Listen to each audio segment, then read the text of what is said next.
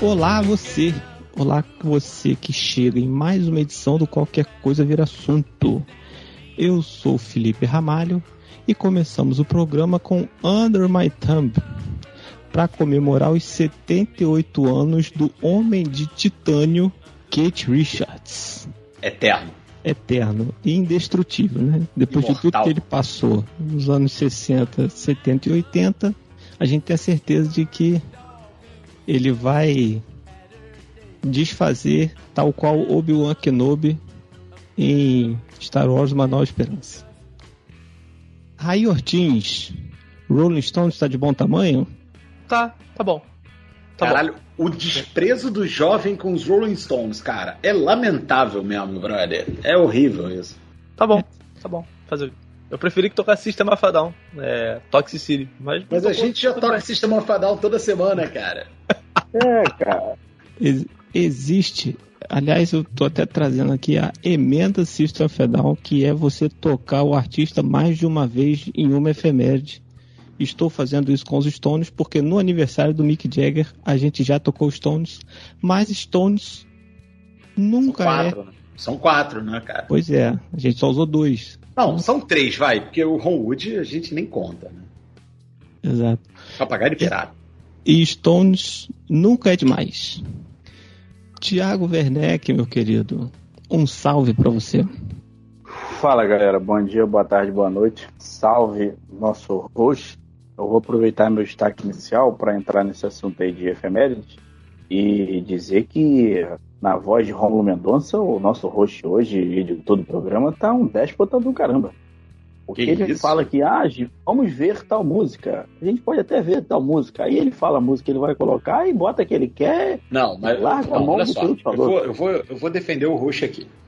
Ninguém é tá objetivo na, cadeira, na hora né? de dar sua sugestão. Ninguém.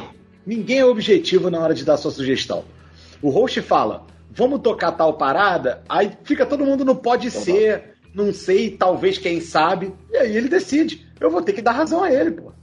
No episódio que terminamos para tocar Britney Spears, ele deu a deixa pra gente escolher. Mas ele tocou que ele já tinha falado antes e antes. Mas aí então, ele é o host, ele é o diretor, né, Brad? Ele é o editor, né? Ele, é o, ele tem o poder, né? Aí, azar o nosso. Azar o nosso. Dito isto, meu destaque inicial é para o seguinte: seguindo o nosso tema de hoje, a gente aprendeu que o vermelho é o bom e o azul é o mal. Colorado. Você tem, você tem um ponto. Um salve para Farid Germano.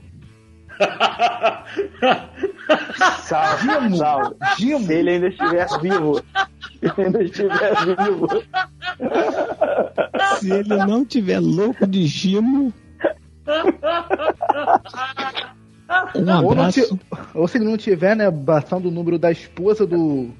Caramba, foi uma das coisas dirigente lá do Grêmio. Uma das coisas mais aleatórias das últimas semanas foi Farid vazando números é, particulares de diretor de Grêmio, mulher, mulher do diretor de Grêmio, é, tá quase morrendo com Dimo. Sensacional.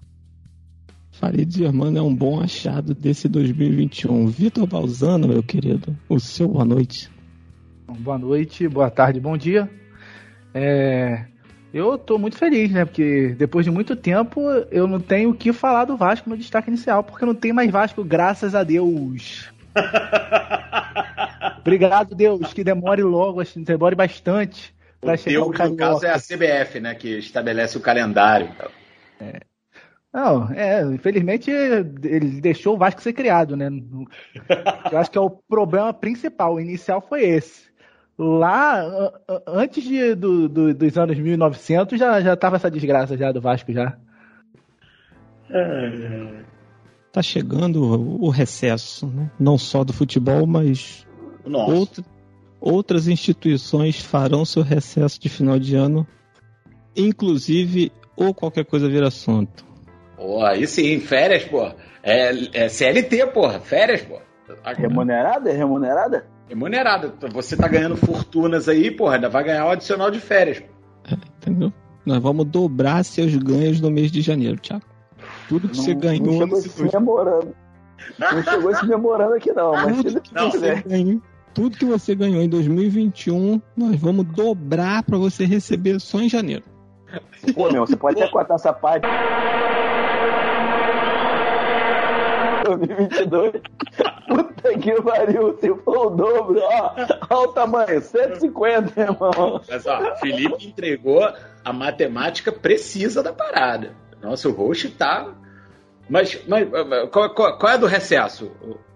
O recesso nós faremos por três semanas no mês de janeiro, entendeu? A gente vai. A gente volta na última semana de janeiro. A gente volta na última semana de janeiro, que é nosso nossa segunda temporada, né? Do qualquer coisa posso, vira assunto. Nossa, posso, posso falar a verdade, Felipe? Por causa do por, o porquê do recesso? Começo Pode. do ano é meu aniversário. E a gente eu vai vou beber tanto uma semana do dia do meu aniversário. Exatamente. Eu vou ficar tão. É, é uma semana bebendo uma semana de ressaca e a terceira semana se desculpando com as pessoas que a gente ofendeu durante toda essa comemoração. Caralho, então por isso que, a gente só volta. você se desculpar com as pessoas que você ofendeu. Eu já Se ele não tivesse sido preso nessa semana que ele bebeu, né? Eu quero pior, ele perdeu o primário. Ele perdeu o mas, primário. Mas em qual dessas semanas a gente vai pra Bahia? Essa é uma pergunta.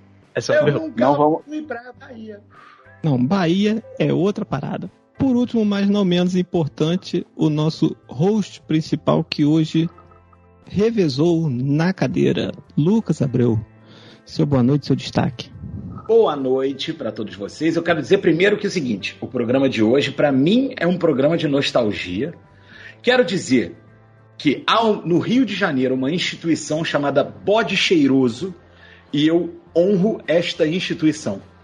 Eu respeito o Bode Cheiroso. E se você quiser conhecer o bode cheiroso, me avisa e me paga a cerveja, óbvio, porque, né? E a gente bebe umas lá e come um torresmo. Muito bem. A Tijuca é fantástica por si só e o bode cheiroso é só mais um bastião deste bairro tão singular.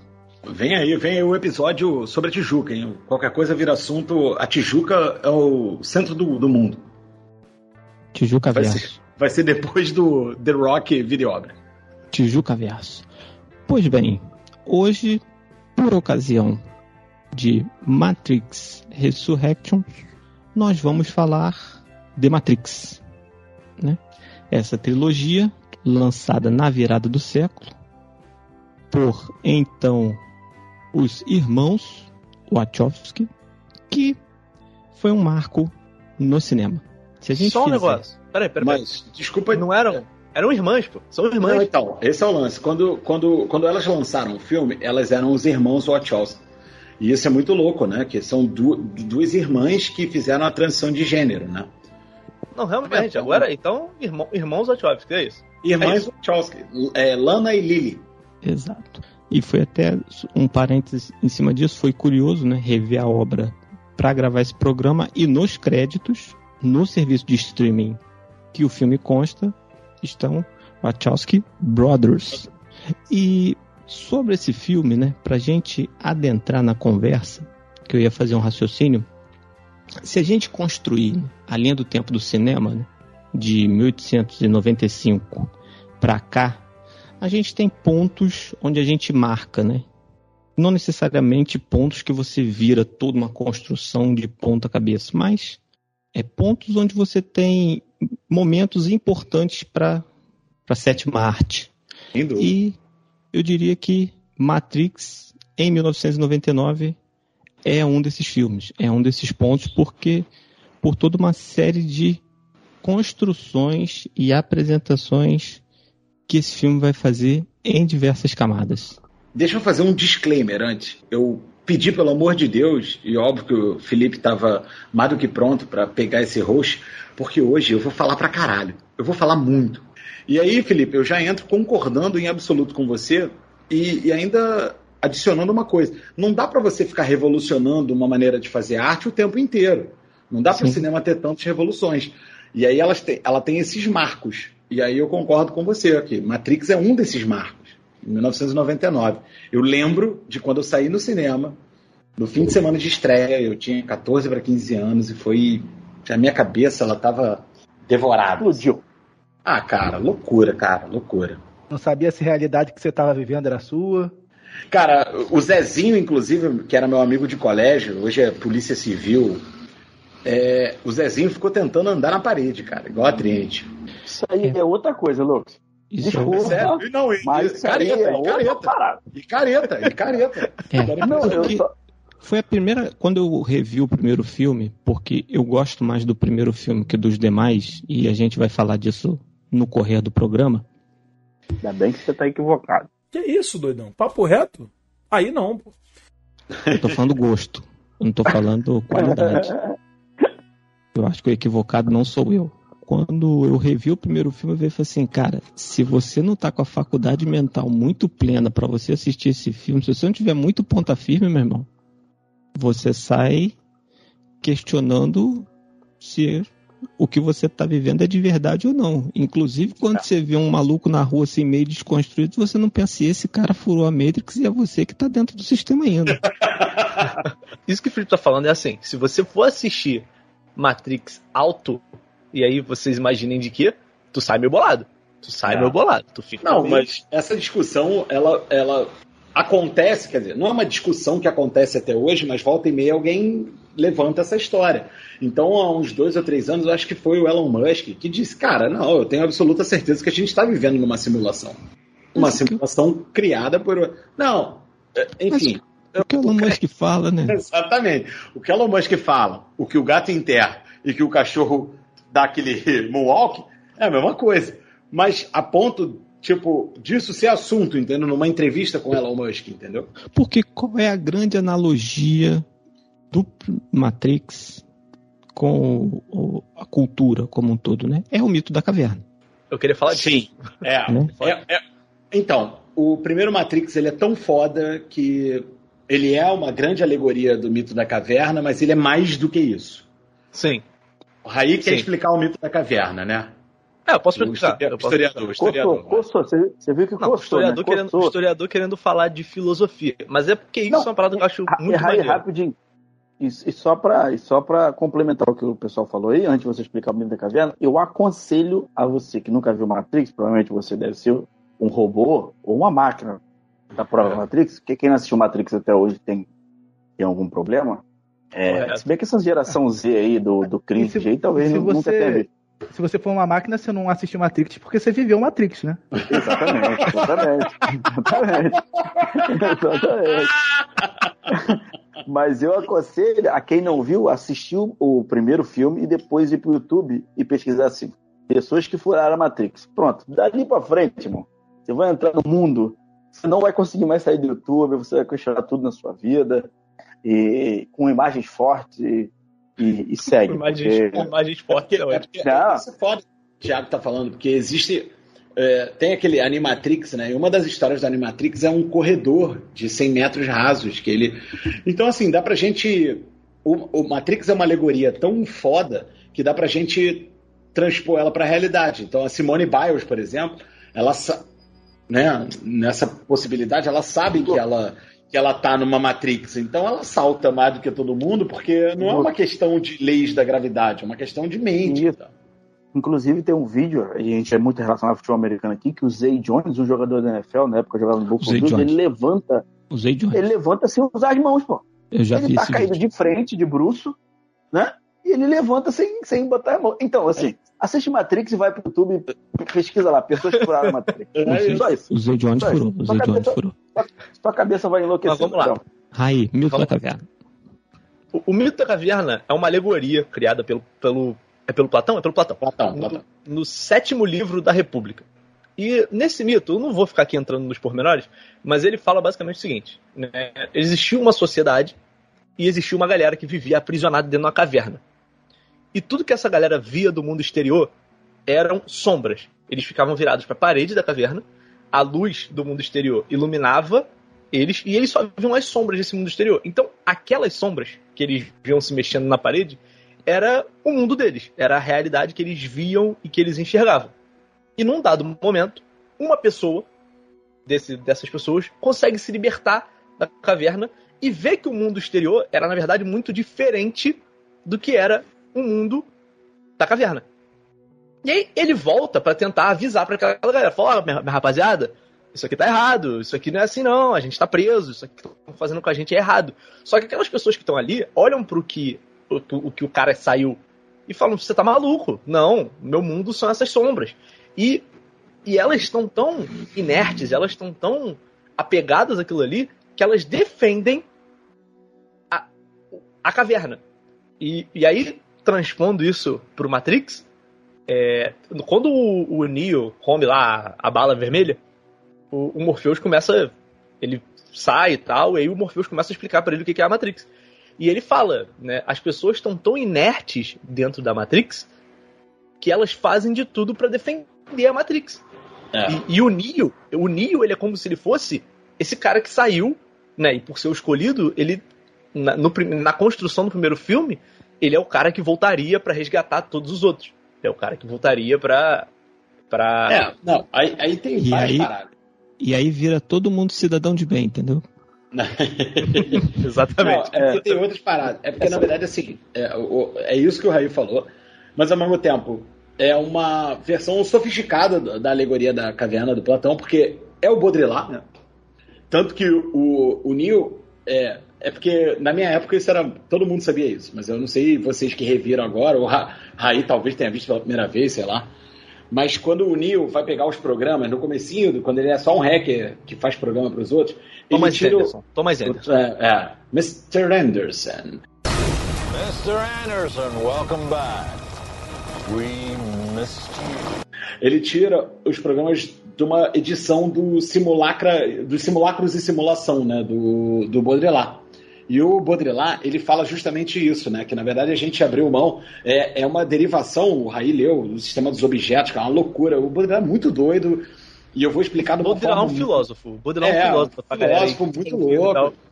E é fantástico a ideia dele. Mas o que ele diz é o seguinte: a gente abriu mão da realidade já há algum tempo. A gente está vivendo num simulacro, porque a gente pegou a, o que seria o papel real dos objetos, das coisas, e a gente levou isso para categorias de sublimação, não é bem a palavra, mas para categorias de. de é, como é que você fala? Quando. Para. A gente expandiu a. Transcendência. A gente transcendeu a, o uso, o, a função usual daquele objeto para coisas além. Então, essa, esse acúmulo de objetos e de coisas, de signos, né, de símbolos, a gente criou uma, uma, uma, um simulacro. A alegoria que ele usa é de um, de um, de um conto do Jorge Luiz Borges, né, o argentino, Jorge Luiz Borges, que era um escritor de, de ficção científica, a grosso modo, que é a história de um cara, de um rei, num reino, que ele queria fazer um mapa do reino. E ele queria fazer o mapa perfeito do reino. E aí leva um mapa e ele fala, cara, ah, tá bom, mas ainda não é o que eu quero. E ele leva um outro mapa numa escala maior e tal, mais detalhado e tal, ele, ah, mas não é o que eu quero. Até um dia que um cara leva um mapa para ele, que é um mapa em escala 1 para 1. Então, na verdade, o mapa cobria o reino inteiro. Então, assim, e ele passou a viver no mapa. O mapa é esse simulacro, entendeu? É essa falsa realidade que parece a realidade, mas que não é. Ela é muito igual à realidade, mas não é. Matrix é muita filosofia, brother. É, é muita. E aí, para contextualizar isso dentro do filme, né? A gente tem na, as máquinas, as máquinas entraram em guerra com os humanos, e no final das contas, as máquinas conseguiram. Aí, rapidinho. Não, só para só pra pontuar, que eu gosto muito dessa cena, vocês já estão lá na parte do Morpheus apresentando as pílulas pro Neil, né? A hora que ele ele passa a ser denominado o resto do filme como Neil. Ah, não, acho que o agente Smith ainda chama ele de Mr. Anderson, né? Até o final. Até, Até o final. Mas é, eu gosto da subversão da, da questão. A gente vem construído no cinema até, até Matrix que tudo que é azul é do bem e tudo que é vermelho no cinema é do mal. E na hora que ele apresenta as pílulas, a pílula vermelha, teoricamente, entre aspas, é a do bem, que vai libertar ele daquele, daquela, daquela, eh, da Matrix, né? Desse, daquela desse condição de estar profundo daquela condição. Então essa subversão da, da, de questão do vermelho ser bom e o azul ser ruim, eu acho, eu acho que já é uma quebra de, de paradigma no cinema, entendeu? É, não, é bem maneiro, é bem maneiro. E aí, Mas essa não é a única grande subversão do Matrix, Sim. não, tá? Mas é uma subversão bem pequena. Não, não, é só pra ir pontuando, porque a gente vai, vai pontuar um monte daqui pra frente, ah, eu acho. Não, porque tem uma, ô, Thiago, que eu. A gente tá falando só do primeiro filme, né, Felipe? É, sim, a sim. Começou, a gente não começou nem a, a, a, a, explicar o universo, né? Porque a gente com certeza tem algum ouvinte que não eu viu acho... Matrix. Mas eu acho que eu acho que a gente não tem que dar sinopse. Eu não sei vocês. Eu acho que não. Eu acho que não. É, pô, o filme tem 22 anos, sei lá. Sim. E, e galera, detalhe importante você da audiência, gente. Daremos spoilers. Então assim, se você preza por ver um filme sem tomar spoiler, pare, volte outros programas e assim volta depois, entendeu? Yes. Vai ver os filmes, né? Vai ver os filmes é, porque é, é uma experiência bem legal. Mas, Thiago, tem uma subversão no Matrix que a gente não percebe, só percebe depois. E, eu vou ser sincero para você, eu só percebi agora, revendo agora, e eu já vi o primeiro Matrix, eu posso dizer para você que eu já vi mais de 20 vezes, que é o seguinte: tem dois caras, no primeiro Matrix, tem dois caras de fato importantes que são brancos. O agente, o agente Schmidt e o Neo. E o Neo, o Neo é branco por acaso. Porque agora eu vou, agora eu vou fazer ofensas aqui. Porque o papel foi oferecido pro babacão do Will Smith e ele recusou o papel, entendeu?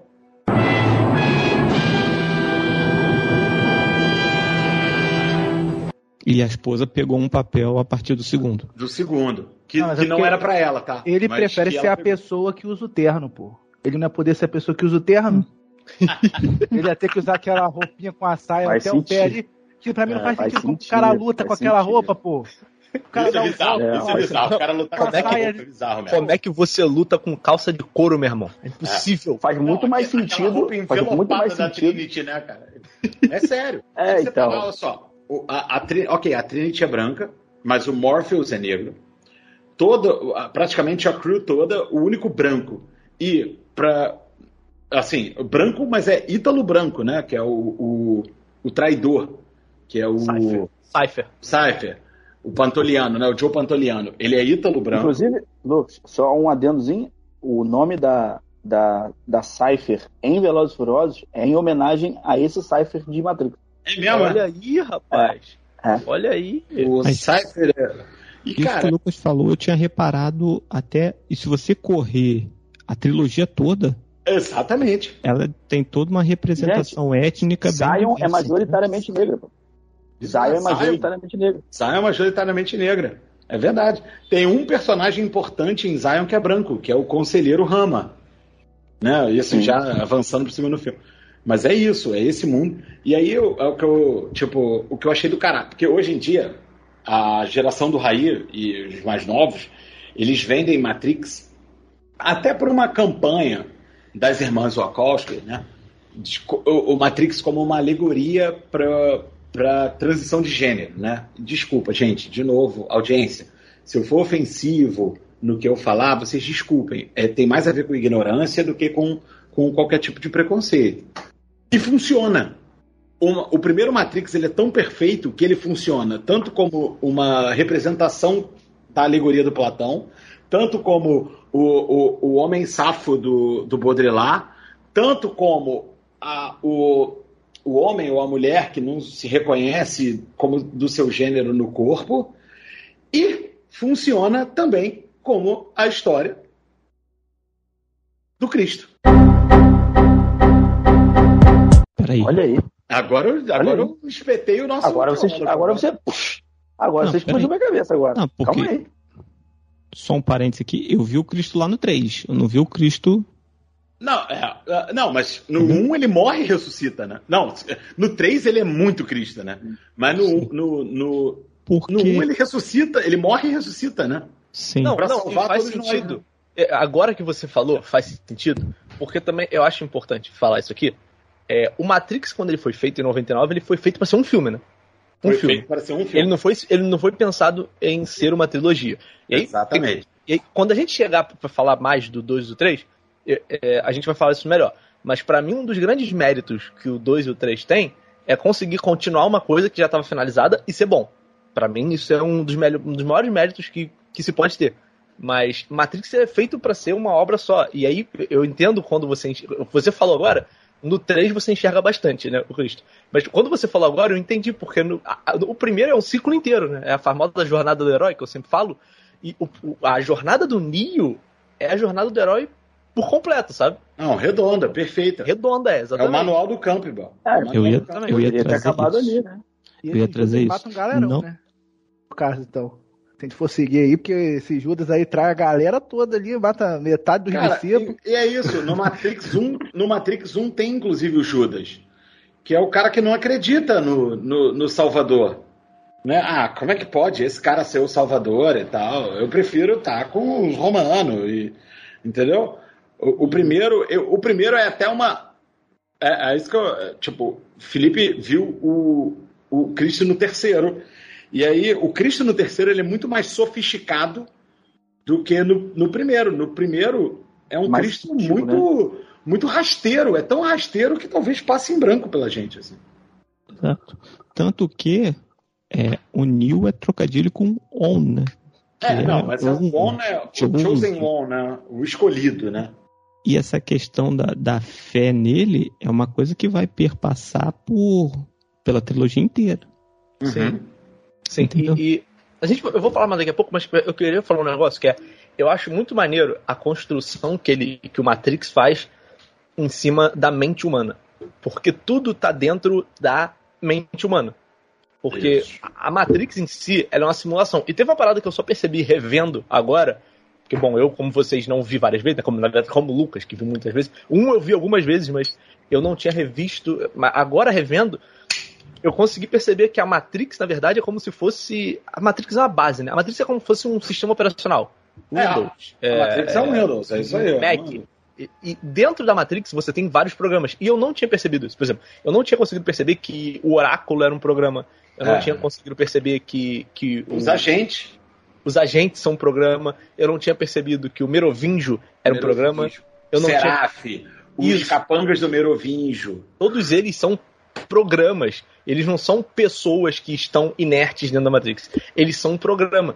E, e aí, voltando porque eu tinha falado. Basicamente, tá... basicamente, você está falando é que a Matrix é o Windows e esse pessoal aí é o Media Player. É o. É, isso. O, isso. O Chrome. São programas, programas base. Word, Word. Word. Não, e, e, o que é maneiro, e aí quando, ele, quando eu falo o negócio da mente humana, que o tempo todo ele tá jogando com o fato de né, você ter que se libertar de alguma forma das suas limitações como humano. Porque quando ele fala, não, você vai pular de um prédio pro outro, ele meio que fala assim, cara, o vão não existe. É, é. E é isso. Você tem que acreditar que o vão não existe. E você tem que acreditar que você consegue chegar lá. Só que ao mesmo tempo, se você cair e morrer, você morre, de verdade. E é aquele, é aquele lance, né? De, de, que é uma parábola bem boa, mas quando você fala assim, por que, que você não morre? Por que você nunca morre no seu sonho? Por que você acorda antes de morrer? Porque se na sua mente você morrer, você morre. Porque hum. a sua mente, e já diria, já diria o amigo do Coquinha, o psicológico faz o quê? Comanda, Comanda o corpo. Comanda, Comanda o corpo. E aí, não. se o seu psicológico você morreu, você morre. E isso é uma parada tão simples mas que eles trabalham tão bem ao longo da, da série inteira que eu acho sensacional. Mas eu vou, eu vou além, Raí. É de conhecimento da audiência que eu tô fazendo boxe, né? E, cara, eu, eu sou um fã de boxe de anos e anos e anos, assim. Só que, cara, você fazer o seu corpo fazer todas as coisas que você via na TV não é simples. Pelo contrário, é muito difícil. É muito, essa inteligência corporal. Mas por que, que funciona para o Neo, né? Eles carregam lá o, o, programa, dão um, um download de Kung Fu nele, ele, eu sei Kung Fu. Porque não tem corpo, né? Não tem exatamente, corpo. Exatamente. Tanto que ele não aprende a lutar Kung Fu fora da Matrix, pô. Não, ele sabe, ele sabe dentro, ele não sabe fora. Vitor. O Raí falou dessa parte aí de que o psicológico manda o corpo. Então você tá falando que o filme da Matrix é um grande filme sobre coach? Eu não sei! Gente, eu não sei! Talvez. Hum. Talvez. Nosso especialista em coach é o Thiago. talvez, talvez a gente esteja descobrindo uma outra ramificação de Matrix que a gente não tinha visto ainda ali. O primeiro coach, né? Não, mas é que tá. 99. Agora, agora é piadas à parte. Piadas à parte, na verdade, essa derivação do Matrix é, é um pouco de budismo, né? Sim, não, é, é uma pira budista. É porque. E agora eu vou falar merda assim, tipo. Mas quem quer informação, Tiago, ouve o quê? Renata Lopretti, né? É, tem uns podcasts diários aí, irmão. Só de informação e tal. Porra, Aqui é palpitada, né? O, o lance Se não gostou, manda um e-mail pra gente. É, exatamente. O lance do budismo é você. Não existe uma realidade no budismo. O que existe, na verdade, é um acordo entre nós aqui de que isso é real. Mas sem a gente, nada nos leva, nos leva a crer que isso aqui é real. Então, toda vez que eu estou muito louco e eu quero zoar alguém, eu falo, cara, a rigor, nada disso aqui é real. E realmente, nada disso é. Eu não sou real, a rigor. Porque o que vocês acham que é real é, é um acordo tácito que todo mundo fez de que eu existo, de que eu sou real, de que eu estou aqui falando nesse podcast, falando nessa tela aqui para vocês e tal. Então, o Matrix também tem essa pegada. Quando o menino né, lá na casa da Oráculo, lá na, na, na sala de espera da Oráculo. Tá, sim, parece, sim. Parece, cara, e é muito cartomante mesmo, né? Aquela sala de espera cheia de gente estranha, né? Num apartamento de subúrbio, né? Quando o menino fala, não existe colher, porque não existe colher. Só existe colher porque a gente disse que existe uma colher. Mas se a gente diz, não, não existe colher, ela deixa de existir. Pô, então não dá pra gente falar que não existe Bolsonaro, não? Comentando esse né, acordo aí, galera. O problema é que muita gente embarcou nesse acordo aí. É, é exatamente. exatamente. Mas, mas, eu acho que eu achando interessante que vocês fizeram várias alegorias aí é, a partir de uma obra de ficção, né? Sim. É porque ela Sim, é Mas sabe o que é isso? Ficção científica, né, cara? A ficção científica faz isso, né? Você então, que não então, sabe bem qual era o limite da ficção científica e tal. Ficção científica faz isso. Mas é, é, não, mas é porque a gente pode, a gente pode analisar é, por vários ângulos. A gente começou analisando por essa, essa, essa questão das alegorias, né? O que que, o que que cada coisa quer dizer. Isso me lembra até uma coisa que tem me irritado muito ultimamente, que é esses vídeos de YouTube que é finais explicados. Pô, meu irmão, deixa eu ver o final, pô. O final acabou, deixa eu ver, pô. Precisa me explicar o final. O e a maioria, 90% dos finais. Quem? Quem? Não, e 90% dos finais explicados só o Chico Barney, ele é teu padrinho.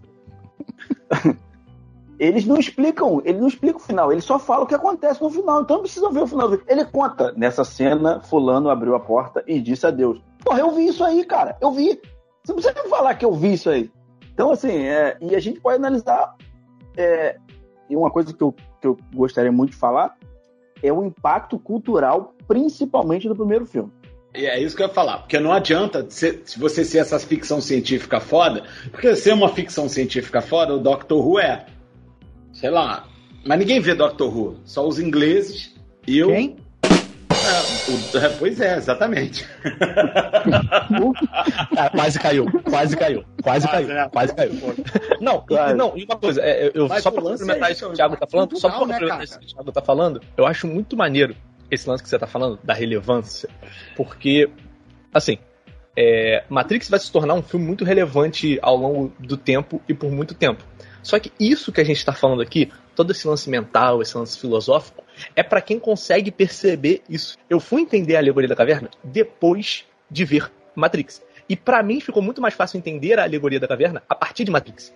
Por isso que eu acho que tem essa relevância, porque ele traz esses conceitos filosóficos que eu falei do Platão, o Lucas falou do Baudrillard, mas ao mesmo tempo que ele traz esses conceitos, ele traz isso fácil de entender, de uma forma que quando você eh, tem contato com esses conceitos que são difíceis por si só, você consegue, é, é mais fácil de você digerir ele, saca?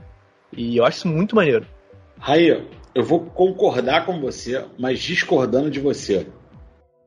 O Matrix ele entrou na mente das pessoas porque ele é um filme de ação bom pra caralho.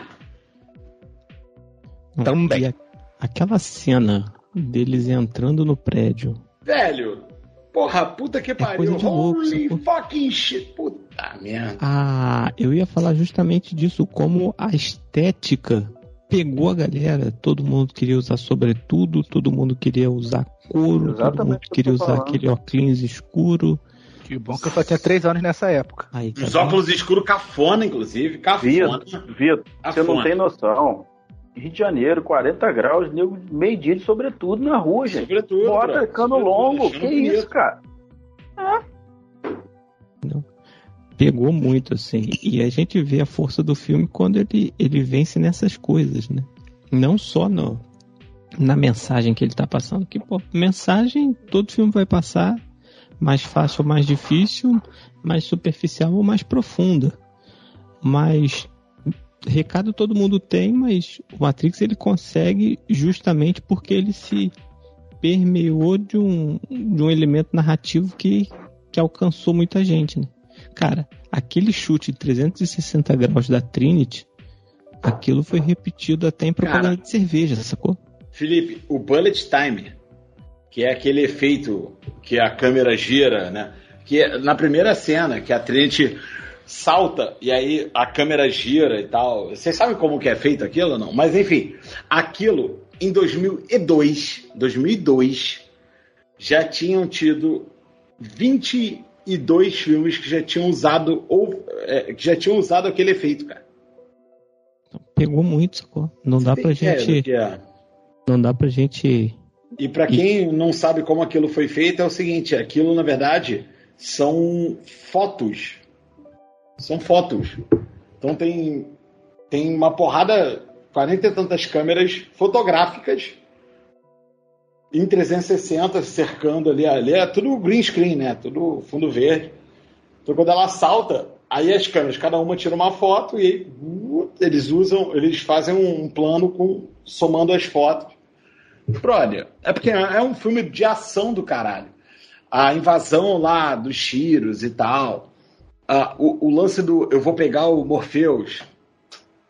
Eu vou pegar ele tentando segurar o helicóptero, ele parado na, na, estação de metrô, e aí ele remete, aí ele faz o, o, o dedinho, né? O vem do Morpheus, assim, é tipo, é um filme de ação do caralho.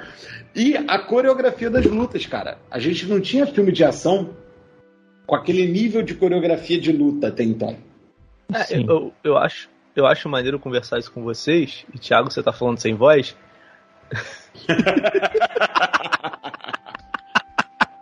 Não, mas eu acho maneiro conversar isso com vocês, porque tipo, eu vi Matrix depois. Pra, eu não tenho noção do tamanho de Matrix né, pra cultura e pro cinema. É, esse é o meu ponto. Mas, e, e, eu tenho a noção do que o Matrix 20 anos é depois como... você não sabe disso. Você vê que o jovem não pesquisa não, porra nenhuma, né? Não, não, não, se interessa por nada. Não, não, não. Tchau. É diferente. Sai, Ler e viver diferente. Sai desse... Sai Ler personagem. e viver eu não vivi a parada, são é coisas isso, completamente é diferentes, entendeu? É Tudo isso, que é você é lê, você não vai alcançar na plenitude do que foi o negócio, entendeu?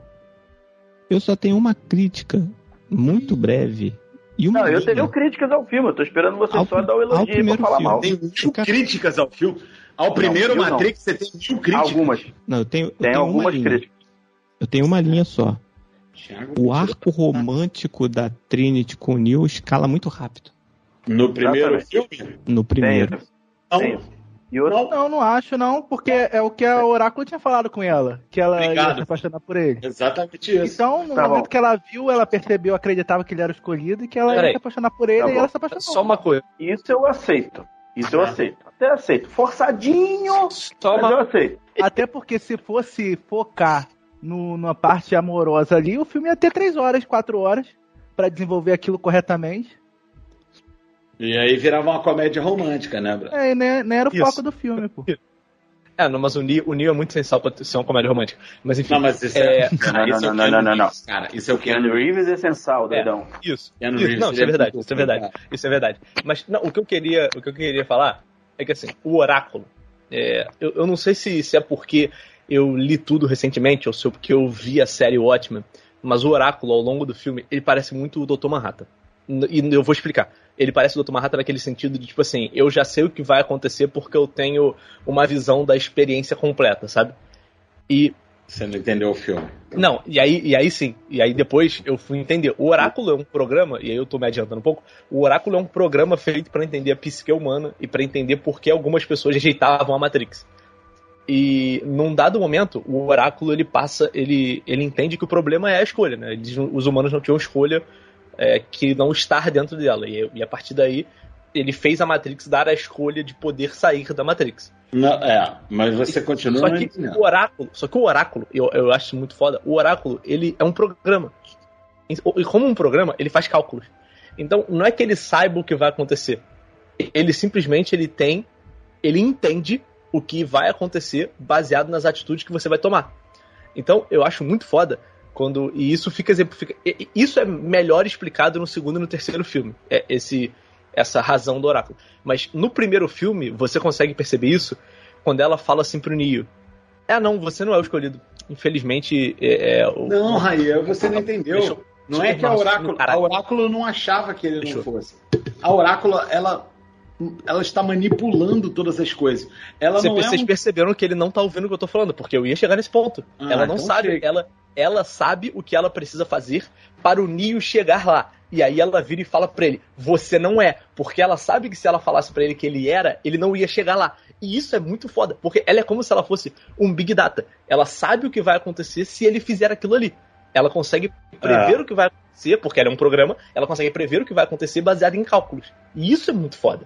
E Sabe? a grande história da trilogia Matrix é quando o Oráculo decide fazer uma aposta. Isso. Quando ela fala assim, Exatamente. assim, ok, vou sair do roteiro aqui e vou tentar fazer diferente. Porque, no fundo, ela está manipulando todas aquelas pessoas.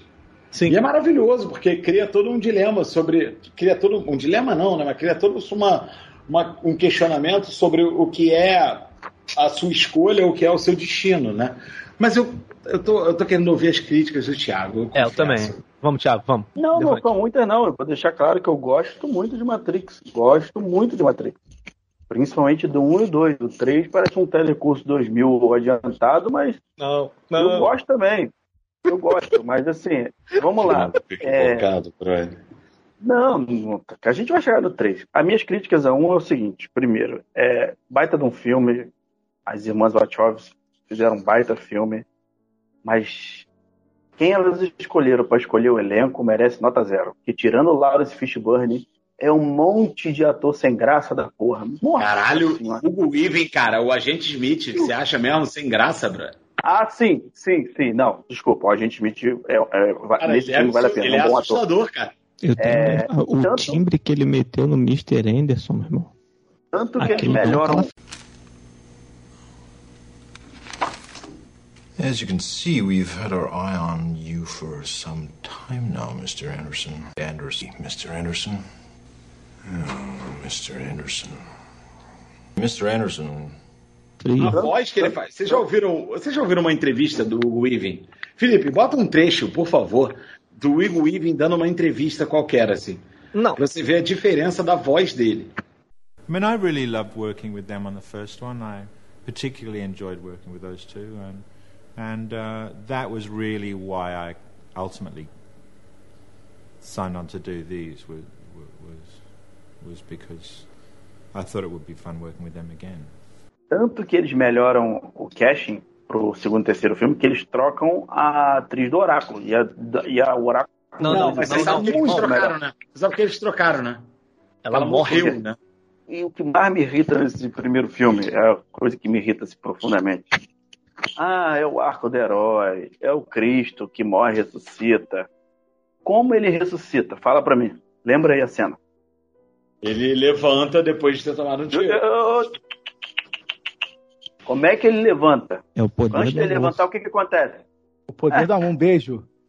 Ele, é, ele, na verdade, Porra, ele é a mulher tá adormecido. Grito, pô. Meu! Ah, meu irmão, aí o não, clichêzinho do amor explodiu ali. Não, filme todo construidinho, não. bonitinho e tal. Não, ali eu vou fechar com o que o Raí A cena, a cena é a seguinte: ela vira para ele e fala assim, Nil, não deu tempo de te contar.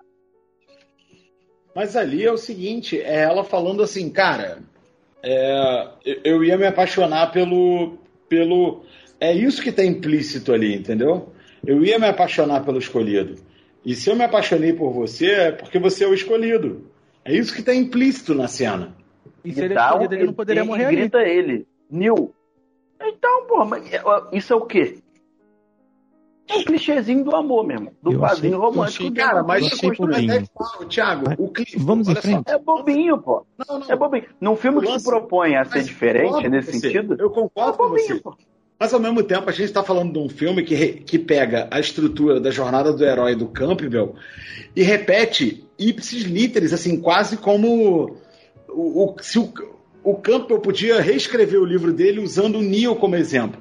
Então, na verdade, o primeiro Matrix ele é um amontoado de clichês do ponto de vista da estrutura narrativa, mas cujo lore, cujo o desmembramento e cujo as ideias contidas naquela narrativa, elas são explodidoras de cabeça e uma estética explodidora de cabeça. Então, assim, você tem três pilares no filme, né? É, você tem a estrutura do roteiro, você tem o, o, mundo que aquilo se passa e você tem o aspecto visual, que falando de um filme, o que é importante. Elas pegaram dois e viraram de cabeça para baixo, e em um elas foram absolutamente clichês. E é isso que é do caralho no filme. É por isso que ele, para mim, é o roteiro perfeito. Porque se você tira o Neo e se transforma ele num Cavaleiro Cruzado, funciona. Se você transforma, transforma ele num Jedi, ele funciona. Se você transforma o Neo num. Um bombeiro? Um bombeiro, funciona. se você transforma o Neo num personagem de Grey's Anatomy, funciona. Entendeu? Não, aí Esse não funciona, é não. Não funciona, não. Aí não. Aí não.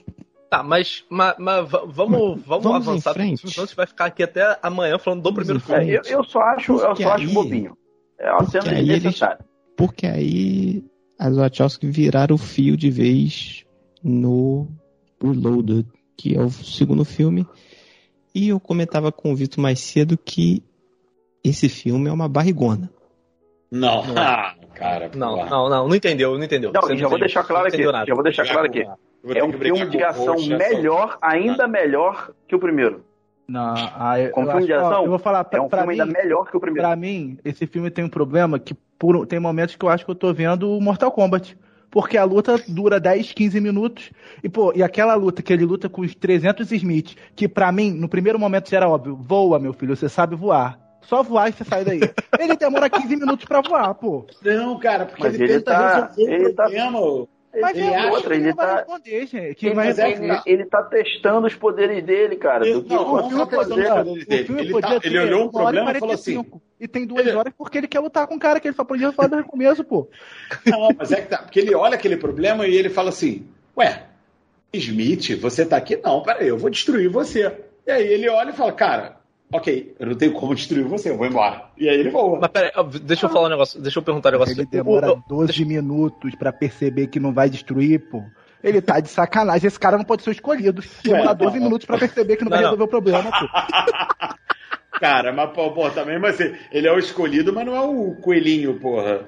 Deixa eu só fazer um, um deixa eu só fazer um, um, negócio aqui, porque eu vou acabar atropelando a ordem dos filmes. O, o segundo e o terceiro eles foram gravados juntos.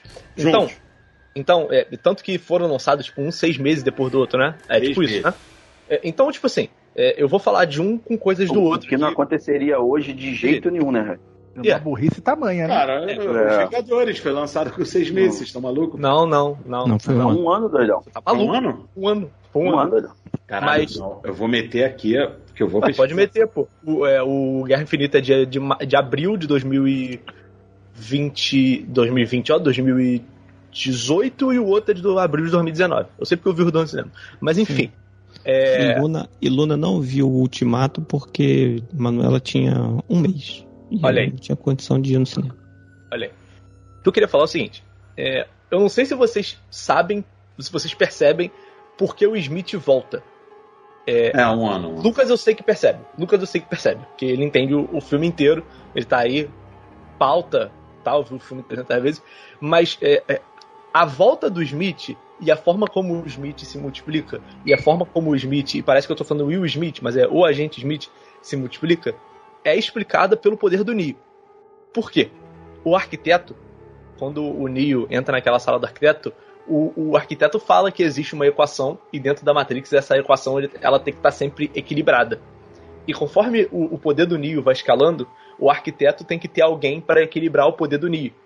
Por isso que, que conforme o Neo vai ficando poderoso, o agente Smith ele vai ficando, ele vai se multiplicando.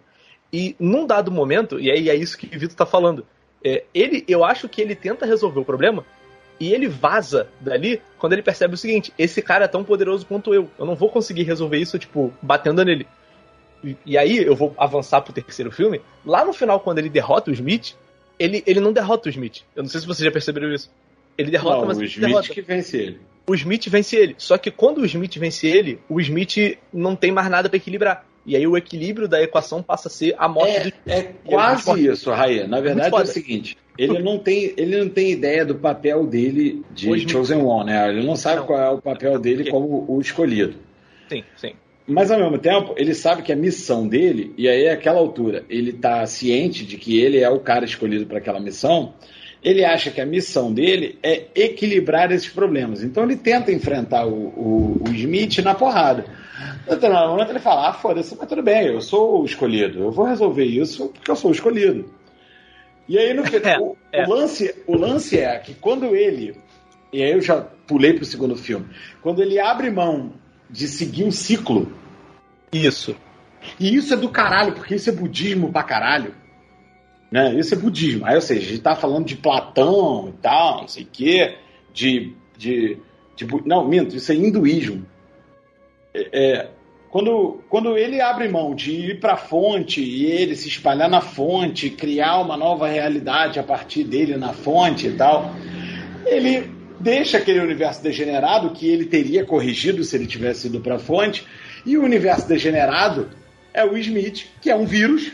O Smith é um vírus. Isso. O Smith vira um vírus. Ele vira um vírus, né? É isso. É, e ele ocupa toda a Matrix, assim. É do caralho, brother. Não, e, e, e aí uma parada que é. A gente tá falando muito do dentro da Matrix, né? Fora da Matrix tá acontecendo a guerra. E aí, o que eu acho maneiro é que no primeiro filme, você termina o primeiro filme com a consciência de, porra, ele é o escolhido.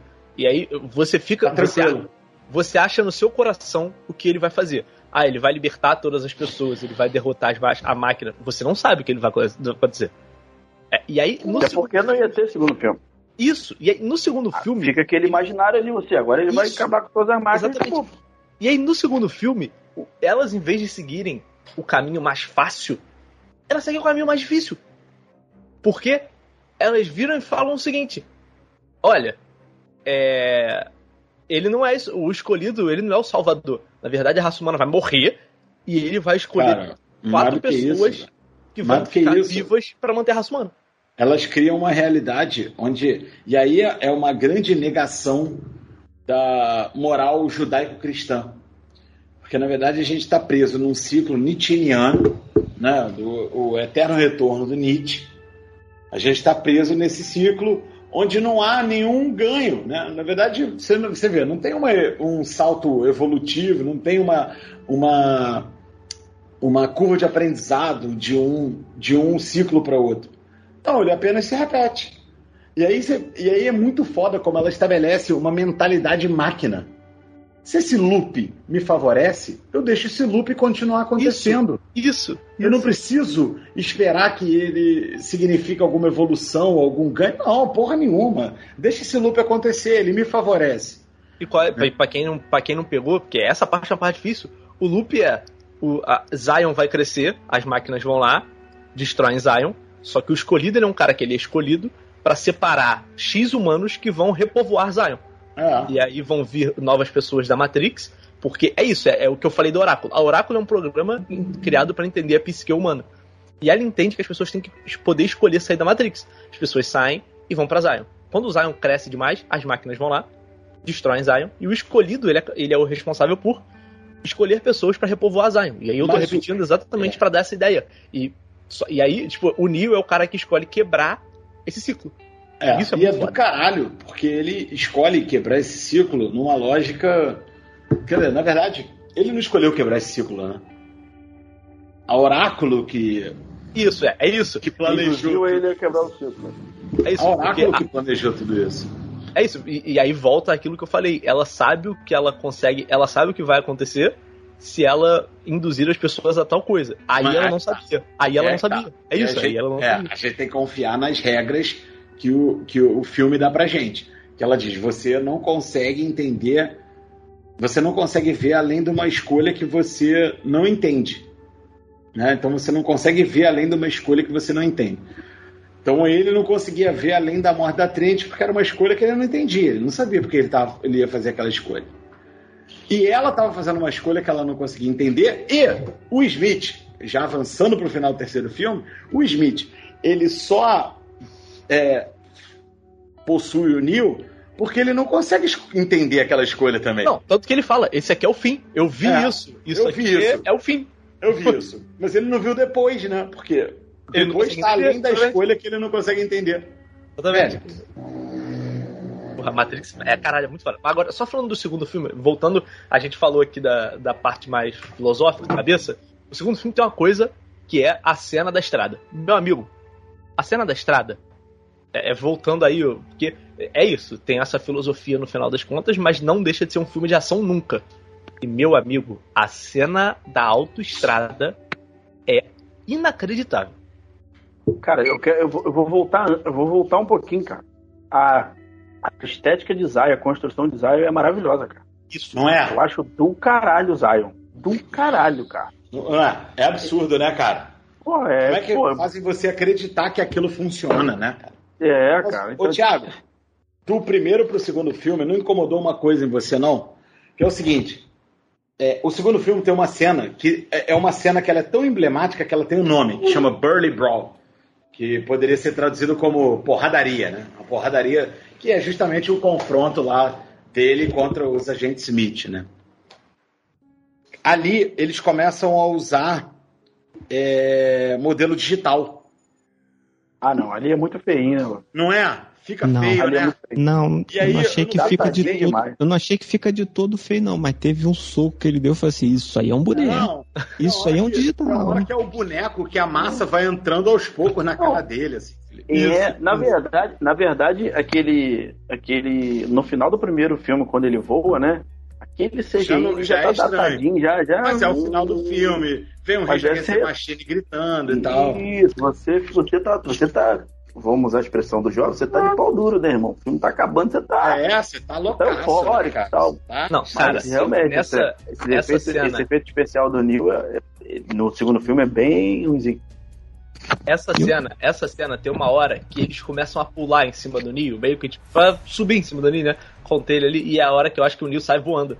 Meu amigo, essa cena aí. Não, é que ele explode, ele explode e levanta todos eles. Isso, meu irmão, essa cena aí, você vê os bonecos sendo arremessados. É sabe? muito feio. É, é, é muito, feio, feio, muito feio. Muito feio, muito, é muito feio. E sabe o que é mais absurdo, cara? No final é. dos 12 minutos de luta, ele faz isso.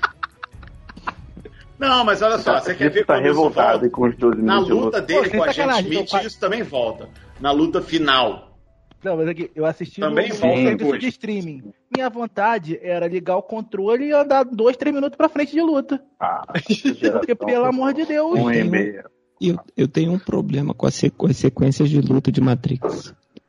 Precisa, precisa fazer a mãozinha pra chamar pro duelo, entendeu? Claro, ah, claro, provou. Mas eu, eu acho Felipe não gosta do Taut. Felipe não gosta do Taut.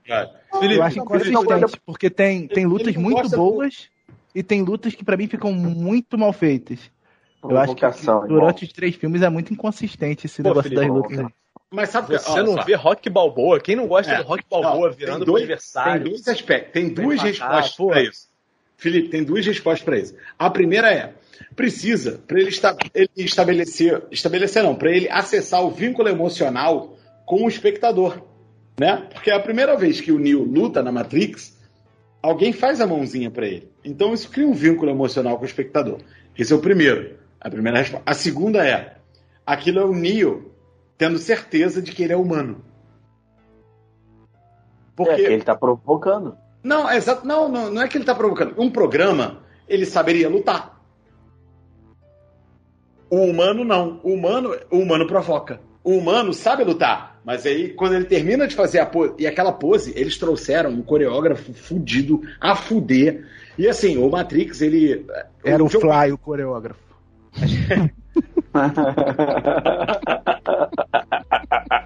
o não, Fly, o Fly inclusive, que ensinava... Luta, era de Moscopo. Não, rapidinho, rapidinho. O Fly, inclusive, que ensinava a como você conquistar meninas na boate sem ser grosseiro. Grande vídeo esse, grande vídeo. Mas é que aquilo é ele dizendo para si mesmo assim, ó, eu sei o Kung Fu porque eu sou um, eu sou um programa de computador e, e toda pessoa na Matrix é um programa de computador. Eu sei Kung Fu porque eu sou um programa de computador, mas eu sou humano. Então vem. A mãozinha. Eu sei a postura. Mas vem. Não, e ó, Fora que o Kung Fu é o aperto de mão da Matrix, né? Que o, ele vai lá na oráculo e tá o Seraf lá. Peraí. Mas sabe Show. o cara chama Seraf, Felipe? Não, por quê? Serafim? Ele é um serafim. Ele é um anjo, né? Da, ele protege ele é, o oráculo, não, que o oráculo é como se fosse Deus ali, né? É, não, e literalmente. Não, é que tá. E, e, literalmente, tanto que quando ele vai lá na. No terceiro filme, quando ele vai lá na, na boate do coisa, os caras olham, falam, olham pra ele e falam assim: caralho, ué, eu achei que ele tinha asa. Por que isso? É muito doido essa parte.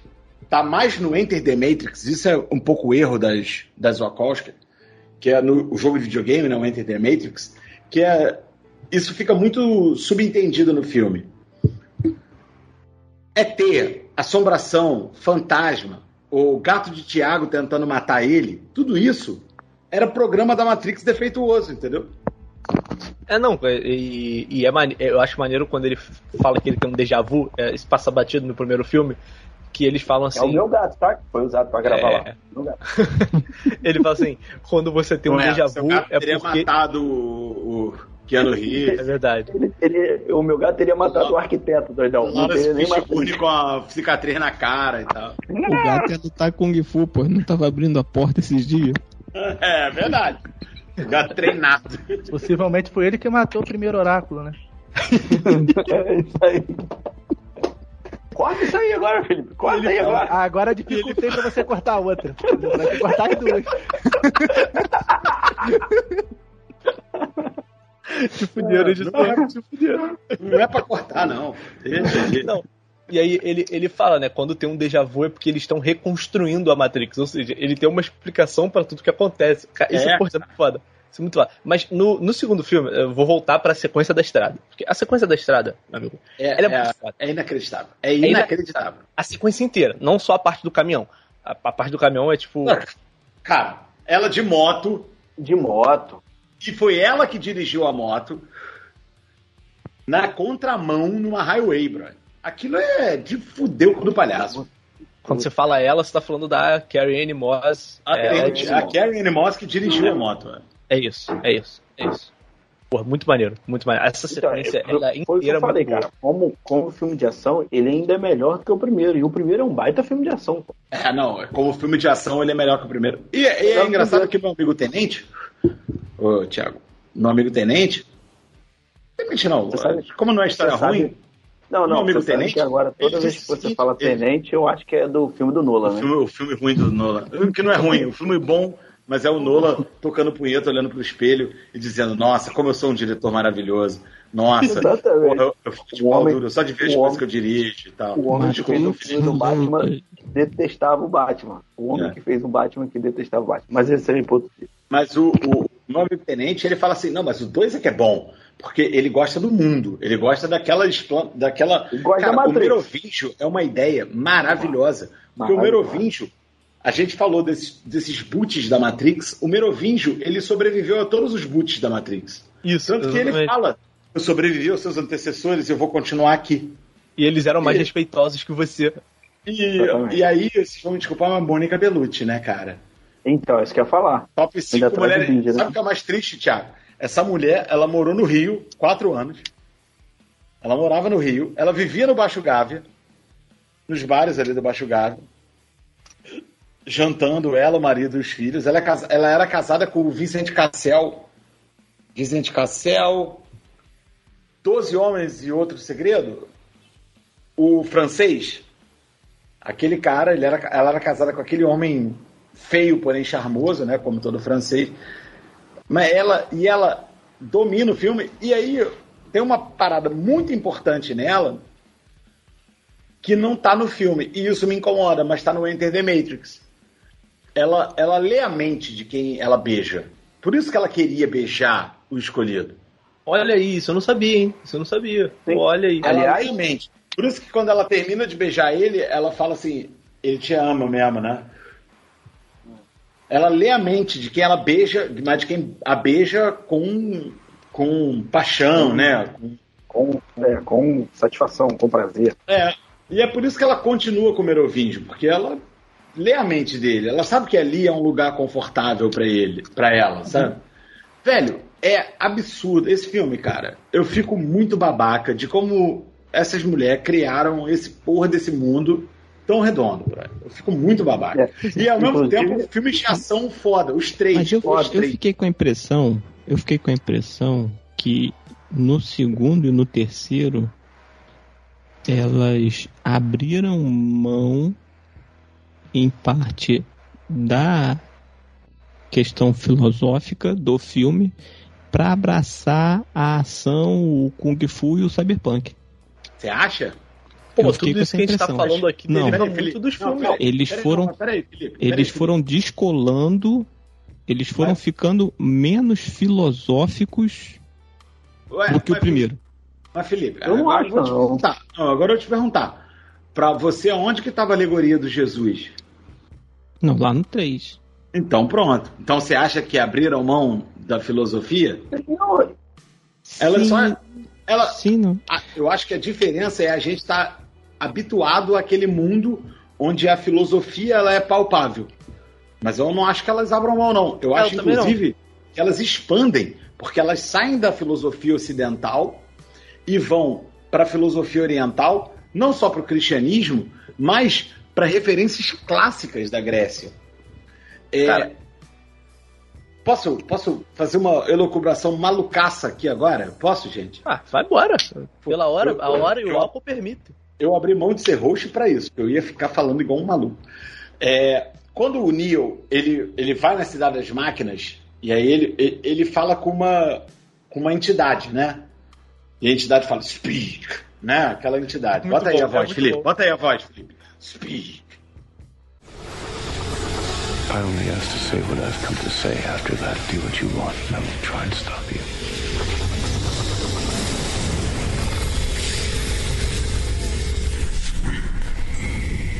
Program Smith has grown beyond your control. Soon he will spread through the city as he spread through the Matrix. Aquela entidade, ela tá creditada no IMDB, que é a ficha do filme, como Deus Ex Machina.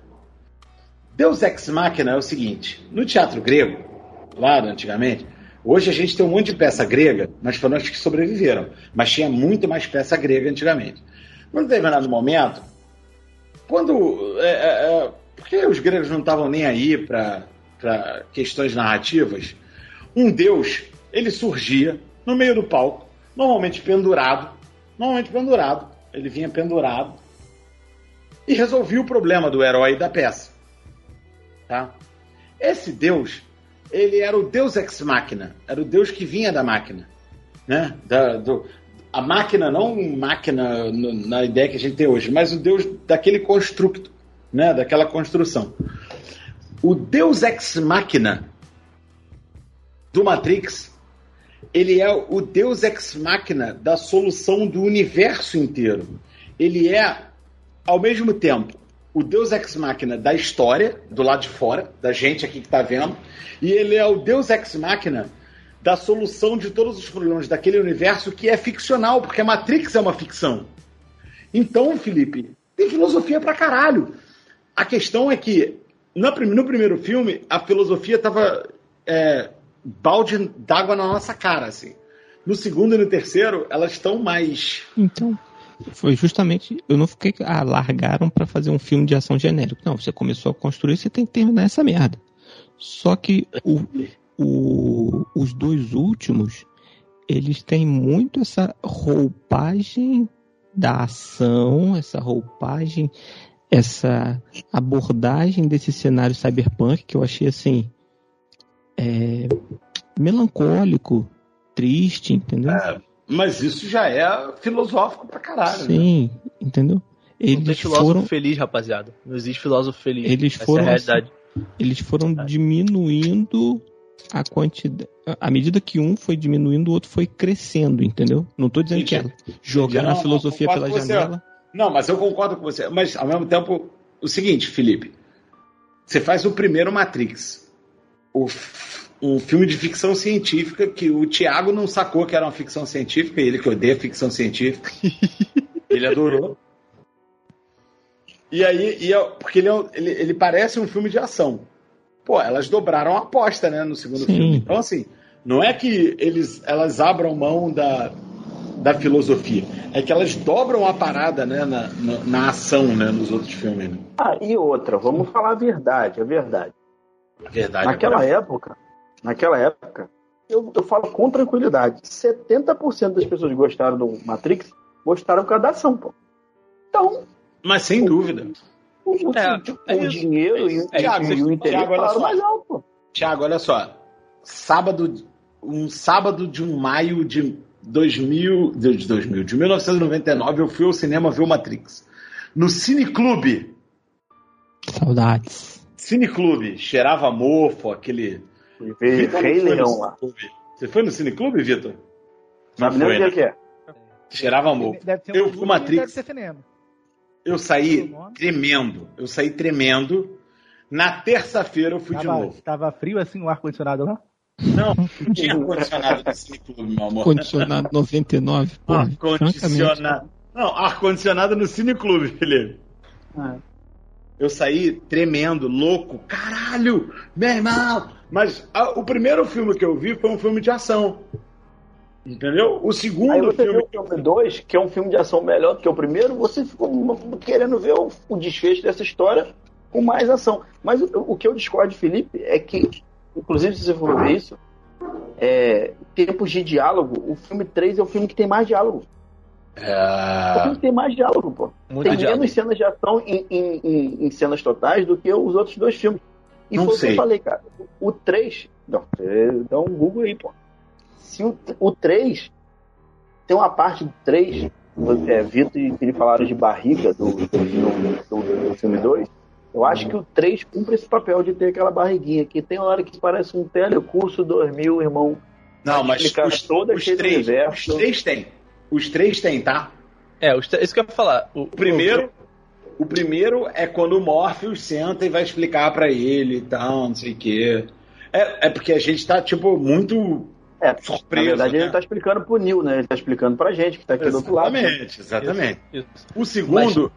Mas... No segundo. Desculpa, Raí, você quer falar? Não, eu queria. Não, termina de falar, porque senão eu vou cortar esse assunto completo. No segundo, é a conversa com o engenheiro, com o arquiteto, né? Com o arquiteto. No o arquiteto 3, é uma palestra ali, aquilo ali e é essa conversa. Isso é arquiteto é Pereio, não? Não, é. cara, essa sabe quem eles queriam para ser o arquiteto? O Sean Connery, cara. E o Sean Connery chegou a dizer, não, eu vou fazer, mas aí ele viu o roteiro, achou muito complicado e ele estava prestes a se aposentar e desistiu. Não, essa, essa conversa com o arquiteto, ela serve para te confundir mais do que para esclarecer qualquer coisa. Porque você viu, quê? Você viu essa porra no streaming agora. Imagina você ir pro cinema e sair do cinema. Cara, no cinema, você não. Eu não li, na primeira vez que eu vi esse filme no cinema, eu não li toda a conversa. Eu não consegui, porra. É isso, é isso, é isso. É, é, é. E no terceiro, é a conversa da Oráculo com ele. E dele, a mais palestrinha de todas no terceiro filme. É a menininha. Exatamente. A Sati.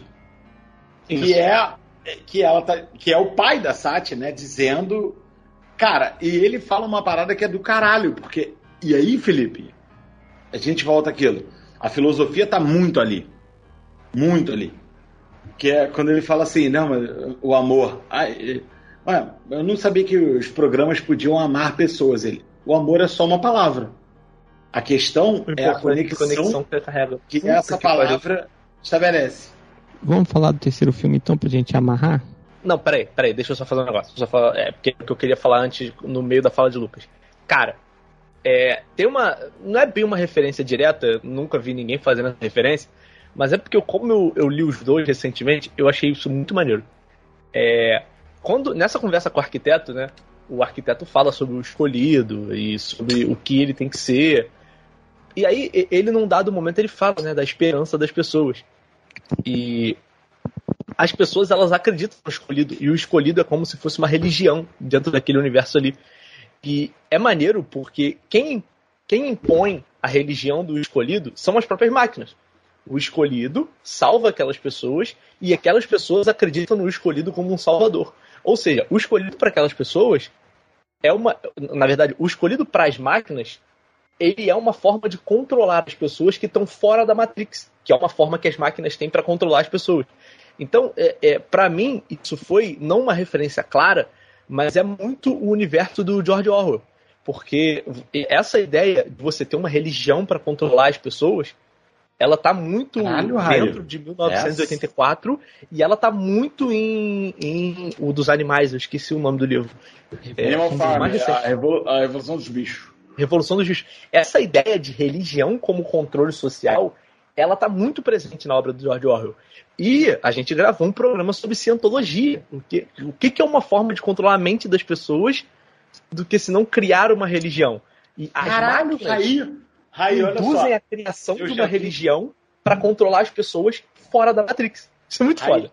Eu já vi esses filmes dezenas de vezes e você acabou de abrir uma uma porta de interpretação para porque assim todo grande filme ele permite interpretações que fogem do, do que ele é de fato, né?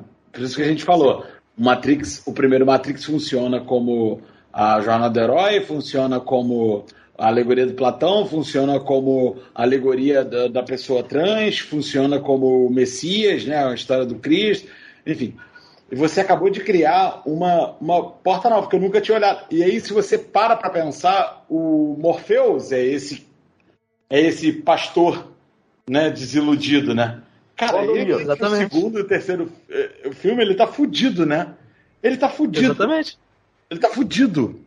Bom, e só para finalizar o filme 2, o Felipe quer passar pro 3, eu acho que na hora que eles. O Neil chega em Zion, é, fica bem clara a questão da, da, do Messias, é, Exatamente. e tal, Deus, é na hora que ele chega em Zion, as pessoas param ele na porta do elevador e começam a dar presentes a ele, pô. Levar coisas para ele, pedir. Inclusive, pedir olha só. E tal. Eu, eu, é, não é tão legal assim, hoje não é tão legal, que é o Anime, Animatrix, né? Que foi um dos projetos paralelos que surgiu ali, que são sete ou oito ou nove, sei lá, animações que se passam nesse mundo que elas, elas se passam nesse mundo. Uma das Animatrix é do menino, que ele era muito inteligente, e ele não se enxergava naquele mundo, e ele ficava dizendo, cara, eu não pertenço a esse mundo, ele ficava. E aí ele tenta se matar, e quando ele tenta se matar, o Neo salva ele. E esse menino dessa é aquele garoto. é o, é o molequinho do, do Matrix 2 e 3, né? Uhum. Cara, eu acho que a gente brilhou nessa leitura do Matrix. Eu vou mandar esse programa para a pessoa mais inteligente que eu conheço, que é Tom Azevedo. Eu quase trouxe ele para cá hoje, mas que foi o cara com quem eu mais discuti Matrix na história. Sim. Matrix Revolutions. Considerações, amados? Bom, né? Eu acho Legal, que... caralho. É, depois de tudo que eu falei aqui. Não, mas vocês têm que concordar. Vocês, vocês têm que concordar que é o pior dos três. É, é, é, okay. é o pior dos três. É o pior dos três. Agora, você, você, mas principalmente, o Thiago, porque ele precisa de mais dos efeitos visuais e aí elas estavam muito naquela pira dos efeitos visuais, digital. Aquela luta é uma luta de boneco, né, cara? É pior que anime, né? É pior que Dragon Ball, aquela luta dele com a gente Smith. Assim, hoje em dia eu não consigo ver drama nenhum naquela luta, porque é tanto bonecagem. Boneco, isso, isso. Que eu não isso. consigo ver drama naquela luta. Eu concordo com você. Também 20 anos, né, cara? Mas assim, também, mas pô, assim, é o pior assim. É o pior assim o primeiro Matrix, para mim, é perfeito. É um filme perfeito. O segundo é bom para um caralho. E o terceiro Matrix, ele é o pior de todos. ele é muito bom. Para mim, essa é a escala. Muito, muito é, não, bom. Eu, eu não chego no muito bom, não. Eu tenho. Pra mim, eu tenho um negócio. É o, o Capitão Mifune no, no coisa. Não, o Capitão Mifune é um Atirando, qual é, Thiago? É Avatar. Cara, né? eu, o, o James Cameron deu uma chupinhada eu não gosto, depois, Eu não gosto cara. desse ator, não, cara. Do Mifune? O Capitão Mifune? Não, cara, onde você conhece ele, cara? Ele só fez esse filme. Não, não, não. Ele fez é, Stomp Yard. Ele fez. É... Cara, ele conhece o ator. Ele conhece o ator quando inacreditável. Acho que só ele foi. Não, cara, Stomp Yard é. Eu não sei o nome dele em português, cara. O Capitão Fune, aquela cena que, que, que o, os povos, né, os robôs, eles vão entrar que ele grita For Zion! Meu irmão, Cara, o discurso vi... inteiro é de cair o cu da bunda. É muito foda. Muito foda. Mas eu, eu vi o filme, o, mais, o, o Revolutions, antes de vir agora para gravar esse programa, eu tinha visto o filme umas três vezes há uns cinco ou seis anos atrás. Quando ele levanta o braço, eu gritei junto com ele, porque eu sabia o momento. For Zion! Porra, incrível, cara. cara. Essa cena é incrível. Eles, eles vão vir aqui, eles vão matar a gente, mas a gente vai levar é isso. Vou cair de, de cada um. Vou cair de a gente pé. Vai, é a gente vai, tipo. Gente, é, desculpa aí, mas eu, eu confundi o, o ator. Ah, tá bom. Ah, não é o tá Capitão Mifune que né? eu não gosto. Eu não gosto é do, do comandante lá. Que ah, não. É, o comandante é pela saco. Billions, Billions, ah. ele é pela saco em Billions. Ah, isso aí, exatamente. Ele que fez Tom Yard. É, é pela saco mesmo. E, cara, e a, a Jada Pinkett Smith tá linda, né, velho? Linda nessa, velho. Linda. Então, mas ela tá... do último filme que ela tava bonita, né? Que depois, meu irmão, veio uma ladeira baixa incrível. Que isso, meu craque. Ela é bonita senhor. pra Você já viu o Magic tava... Mike 2, meu amigo? Acho mas que já. Também, né, Thiago, porra, você também tá jogando, porra, lá nos lençóis freáticos, né? Peraí que eu vou tirar minha roupa. Ela tava Magic Mike 2. Caraca, Magic Mike 2 é um excelente filme. Caralho. um é legal, um é legal. Dois é uma merda. Mas eu vou falar para vocês que aquela sequência da invasão de Zion chegou uma hora que me deu preguiça. Que isso, cara? Porque é. caiu ali. Caiu ali na, na, na ação genérica. Eu acho que foi o ponto mais baixo, assim, da, da construção. Porque era um negócio assim, aí você sabia, porra, aí tem aquele elemento, aí os caras estão acuados. Eu falei assim, meu Deus, e agora? Tô... O que, que Mas aquilo é, aquilo é clichê de filme de guerra, cara. Sim, então. Eu tô sentindo é, que o Felipe queria ver um filme do Woody Allen no terceiro filme. Não, cara, eu tô falando que, pô, segunda vez que ele reclama da ação. Mas, gente, já é o filme do Woody Allen, pô. O filme que mais Pô, diálogo. Muito diálogo. Mais uma, diálogo. Muito diálogo. Uma, acho que a única coisa que me incomoda nesse filme é que é, simplesmente tem uma hora. Não, né, né, no terceiro. É, dois, né? é que simplesmente tem uma hora que eles esquecem completamente do Neo e da Trinity. e eles ficam uns 30 minutos sem aparecer. Não, eles, focam, aí, não, eles focam naquela parte e não conseguem fazer uma transição. Já, também tá acontecendo isso. Não, então, mas aí você sabe que tá tudo acontecendo ao mesmo coisa, e depois vai acontecer os 20 deixa, da outra. Não, te falar, Lucas, Pausando, também, deixa de ser anal, porra. As coisas, não, as coisas estão acontecendo ao mesmo tempo. Eu, eu, eu, eu, eu, não, uma coisa que me incomoda nesse terceiro filme é assim. Então, beleza, então vamos embarcar na outra nave e tal, não sei o quê. Ninguém se preocupa de levar o cara que tá em coma e o, o cara que seria o prisioneiro. E aí, só quando eles forem embora que eles falam, pô, o cara não tá aqui não. Porra, quem escoltou ele, caralho? caralho!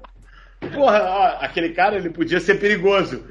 Porra, mas quem tava vigiando ele? Ah, não tava não, nem eu, não. Ah, então tranquilo, beleza. Porra, inclusive ele ficou lá na outra nave. Sabe, sabe, a parada, sabe a parada que aconteceu? As máquinas, elas, elas acabaram com todas as algemas que existem no mundo.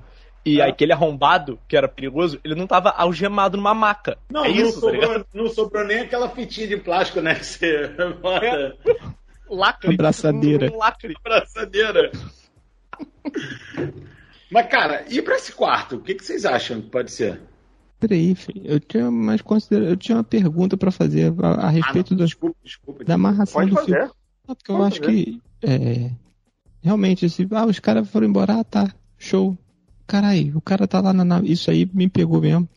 Uma coisa que eu curti foi a sequência lá com o Merovingio, ó, vim buscar o New. Ah, Porra, é maneiro, né? É... Merovingio, eu tô todas com as cenas sua... que aparece o Merovingio, todas as cenas que aparece o Merovingio eu acho surreais.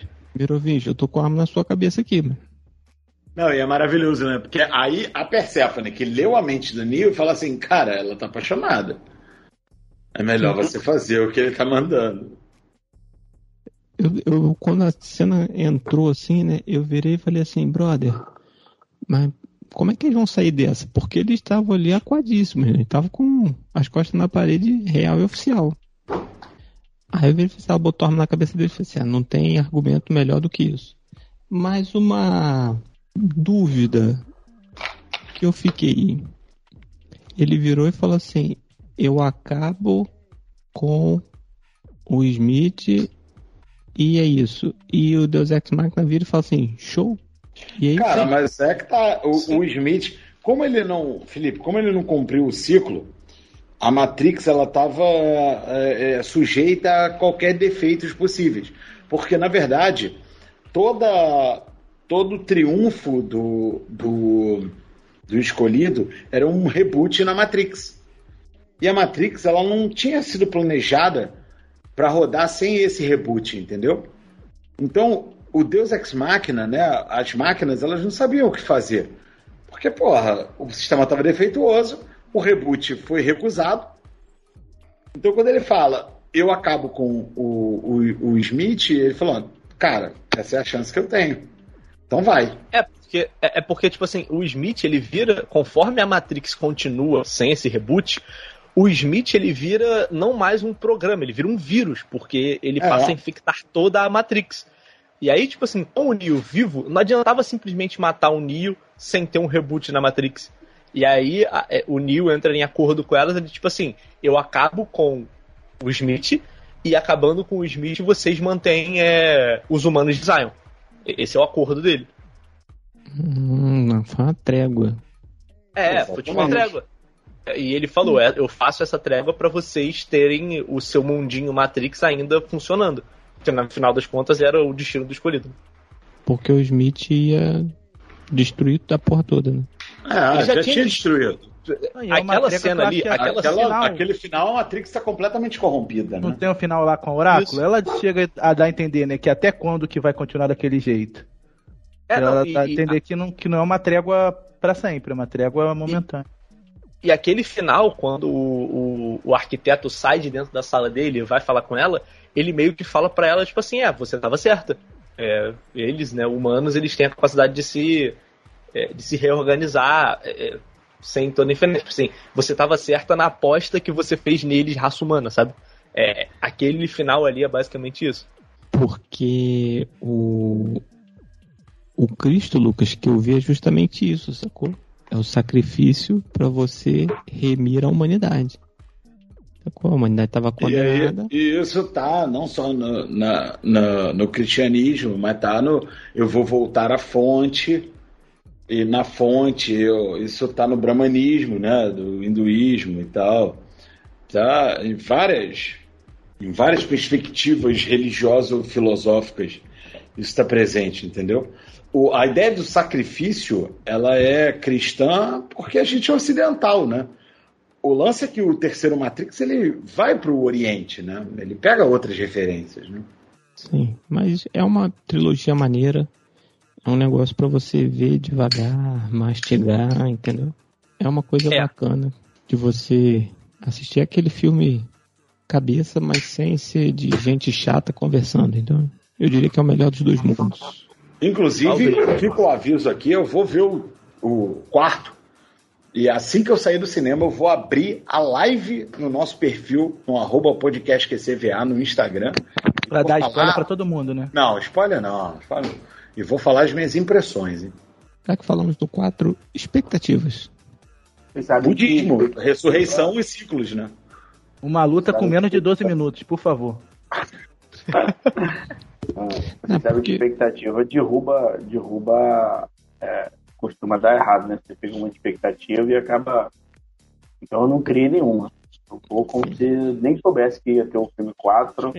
É, eu não curti muito o visual de John Wick do Ken Reeves. No é, ele, filme, agora, né? ele agora volta a escolher do John Wick, né?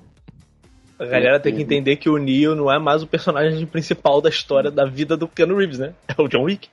É, John é isso aí. É. Vai viver né? assim. Já foi Constantine. Assim. Inclusive, o, John, eu, o John Wick, se o John Wick tivesse dentro da Matrix, ele tinha resolvido no primeiro filme, precisaria de três, pra falar a verdade. Eu tava, eu tava estimulado, porque eu tava achando tudo, ai meu Deus, esse pessoal querendo ganhar dinheiro nas minhas costas e tal. Aí o pôster saiu, cafona, o pôster. Cara, mas aí o meu amigo tenente, ele falou assim, cara, fiquei curioso, porque tem muito budismo ali, né? E o budismo e o hinduísmo trabalham com a coisa da ressurreição e da reencarnação, né?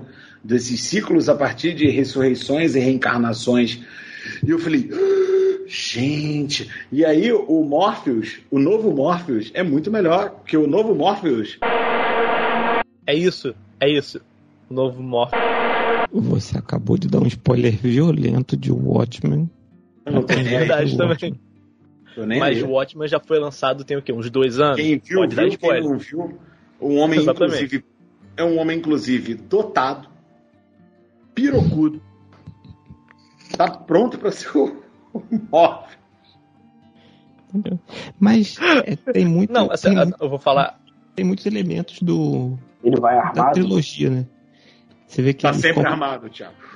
Os comprimidos que ele toma são é, azuis e aí ele larga, entendeu? Mas é uma continuação, né? Mas é, é uma, continuação, continuação, não é? Ele não manipula. É Você vê que ele é um cara que ele já tá ciente da condição dele, que pô, os caras jogam um míssil na direção dele, ele já desvia na direção não. de um helicóptero, entendeu? E a impressão que eu tenho é que a, e aí, nesse terceiro, nesse quarto filme, tem só uma das irmãs né, envolvidas, né? Isso. A Lana. Lana. Só a Lana, né? Só a Lana. Só a Lana. E a impressão que eu tenho é que a Lana, ela extrapolou a ideia da Matrix, assim. Porque se a gente parar pra pensar, é um filme de 99. Hoje em dia, a gente já tá na Matrix, né? A gente tá, já tá na Matrix nesse aparelhinho aqui de, de 20 centímetros quadrados, 25 centímetros quadrados, que é o nosso celular. É verdade. Então, como é que é a Matrix quando todo mundo quer estar na Matrix? Que é uma das cenas do trailer, né? Porque na verdade, assim, saiu um trailer e aí não se falou muito mais coisas sobre. Claro, saiu o casting, saiu ele, saiu... É o correto, né? Não, sim. É, saiu Ken Reeves, a Karen Mosa e o Neil Patrick Harris. Peraí, peraí. Então, é, assim... É, eu tô é. com boas expectativas a respeito desse filme. Eu acho que eles vão. Tem o, tem o Neil Patrick Harris? Tem, tem. Ah, vai ter um episódio de Como Eu Conheci Sua Mãe na Matrix?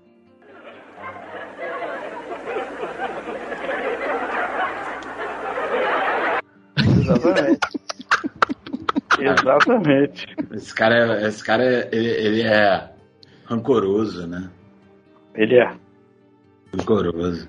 Mas eu não tenho, eu não tenho expectativa nenhuma é porque eu não tô criando. Yaya Abdulmatin II. Saúde.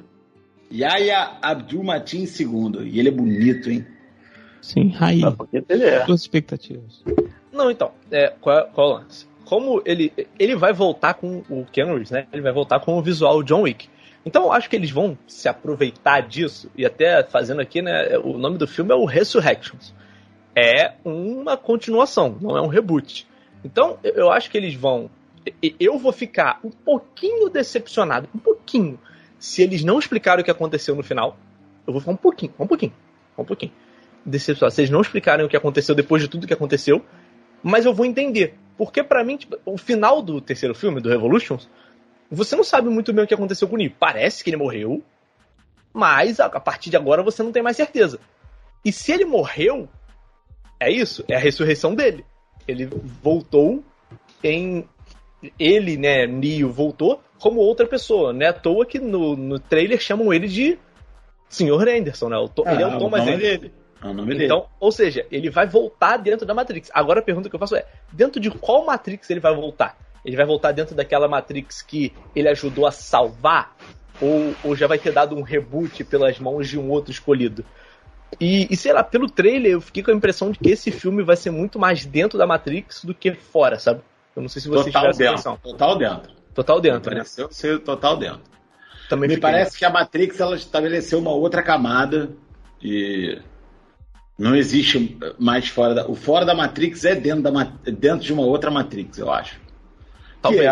Que é, que é que funciona na ideia do celular, né? Da alegoria. Só uma coisa, só uma coisa. Lembrem-se que esse filme tem que funcionar para quem viu Matrix há 20 anos atrás e para quem nunca viu nada de Matrix. Não tem não, ah, mas aí mas não tem não.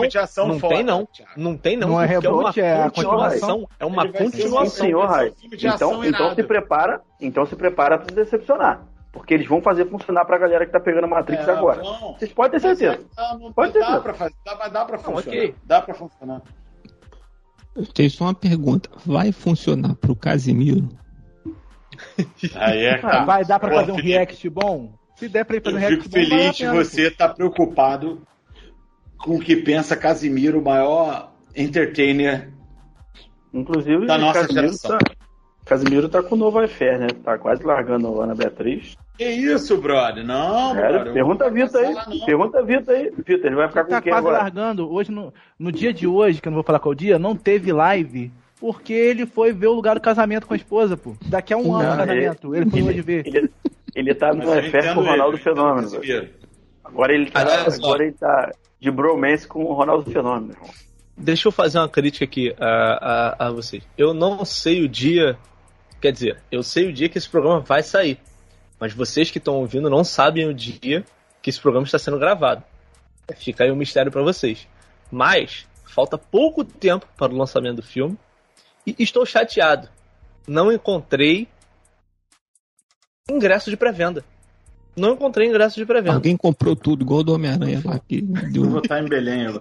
Saiu porrada e tal. Tudo do Homem-Aranha saiu porrada e tal. Não, ah, o do Homem-Aranha, rapaziada, todo mundo é, comprou. Esse filme é da Igreja Universal, pô. Vai lá na Igreja Universal e pede o ingresso então, lá. O do Homem-Aranha, todo mundo comprou. Eu comprei pra assistir e eu não tive nenhum problema. Zero problema, inclusive. Mas Homem-Aranha é para outro programa. Outro programa, outro programa. Programa que eu não vou fazer. A resenha foi boa, a resenha foi longa, mas a resenha foi produtiva, altamente produtiva. Então eu vou chamar o nosso Raí Incertezas para dar o seu boa noite. Olha, rapaziada, quem ficou até aqui, é, se você não viu Matrix e ficou até aqui, tudo bem, muito obrigado. Se você viu Matrix e ficou até aqui, vá ver Matrix Resurrection no cinema e aí fala com a gente o que você achou. E se você achou. A gente deu muitas possibilidades de interpretação de Matrix, mas se você tem outra, fala com a gente, você já sabe onde, arroba podcastqcva no Instagram e no Twitter. E é isso, um beijo, até a próxima semana bom Natal e tchau, tchau.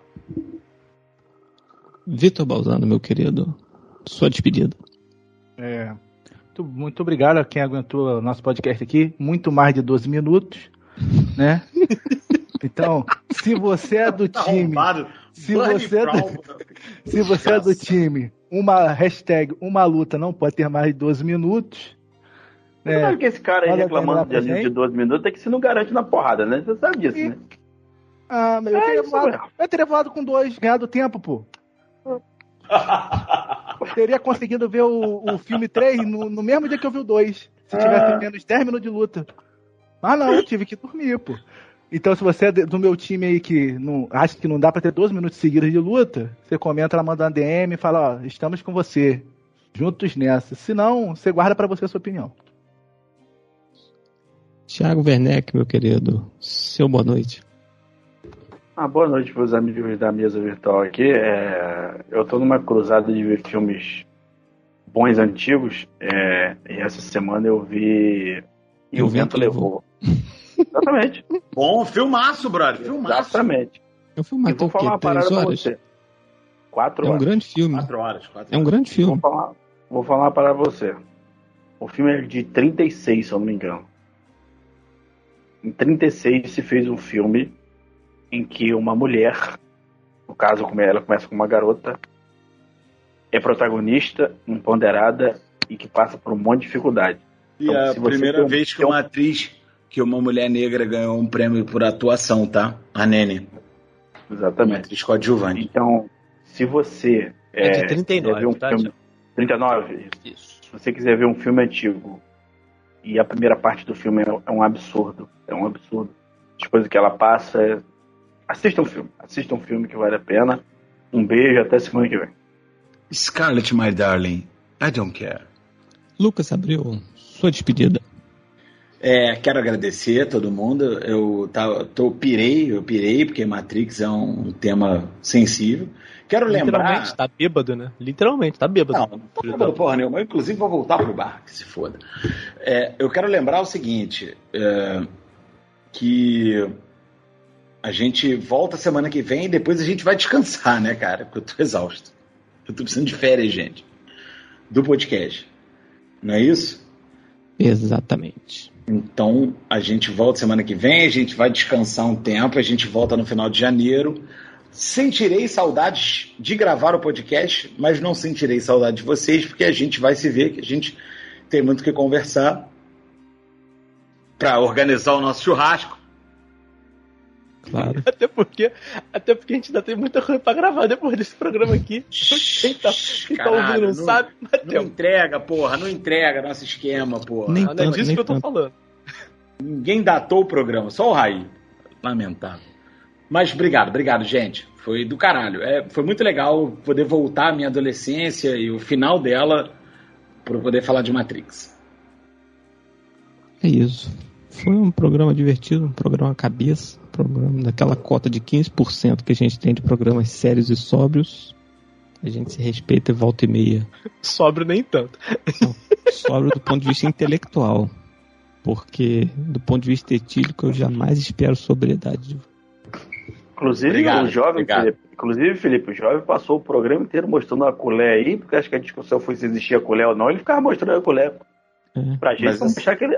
Ah, não, colher de drink. Colher de não, tô embora. Felipe, tchau, é, tchau, chega, tchau, não, chega. Felipe, chama Ó, a música e vambora. Pra tchau. gente fechar, pra gente terminar com a energia lá em cima, um programa de alto gabarito, nós vamos terminar com quem? Reginaldo Rossi. Bom, bom. Ah, toca. É, a raposa, ah, boa, boa, a é raposa e as uvas, para lembrar que no último dia 20 faz, fez oito anos da sua morte.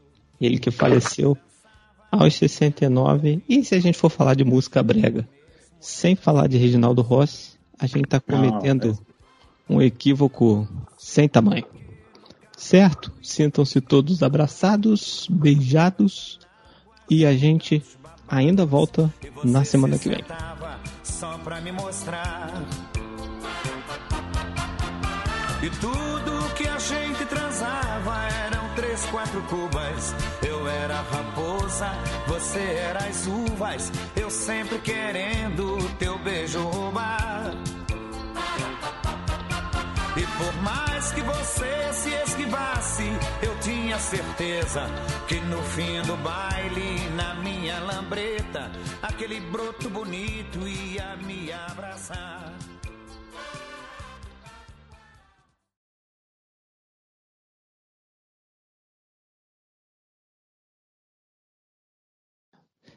Só um segundo, só um segundo. Não perde o raciocínio de você, não. A porra do gato tá puxando a porra do, do fio do computador aqui e tá ligando e desligando ele. Aí o computador tá brilhando e apagando. Caralho, na moral, né?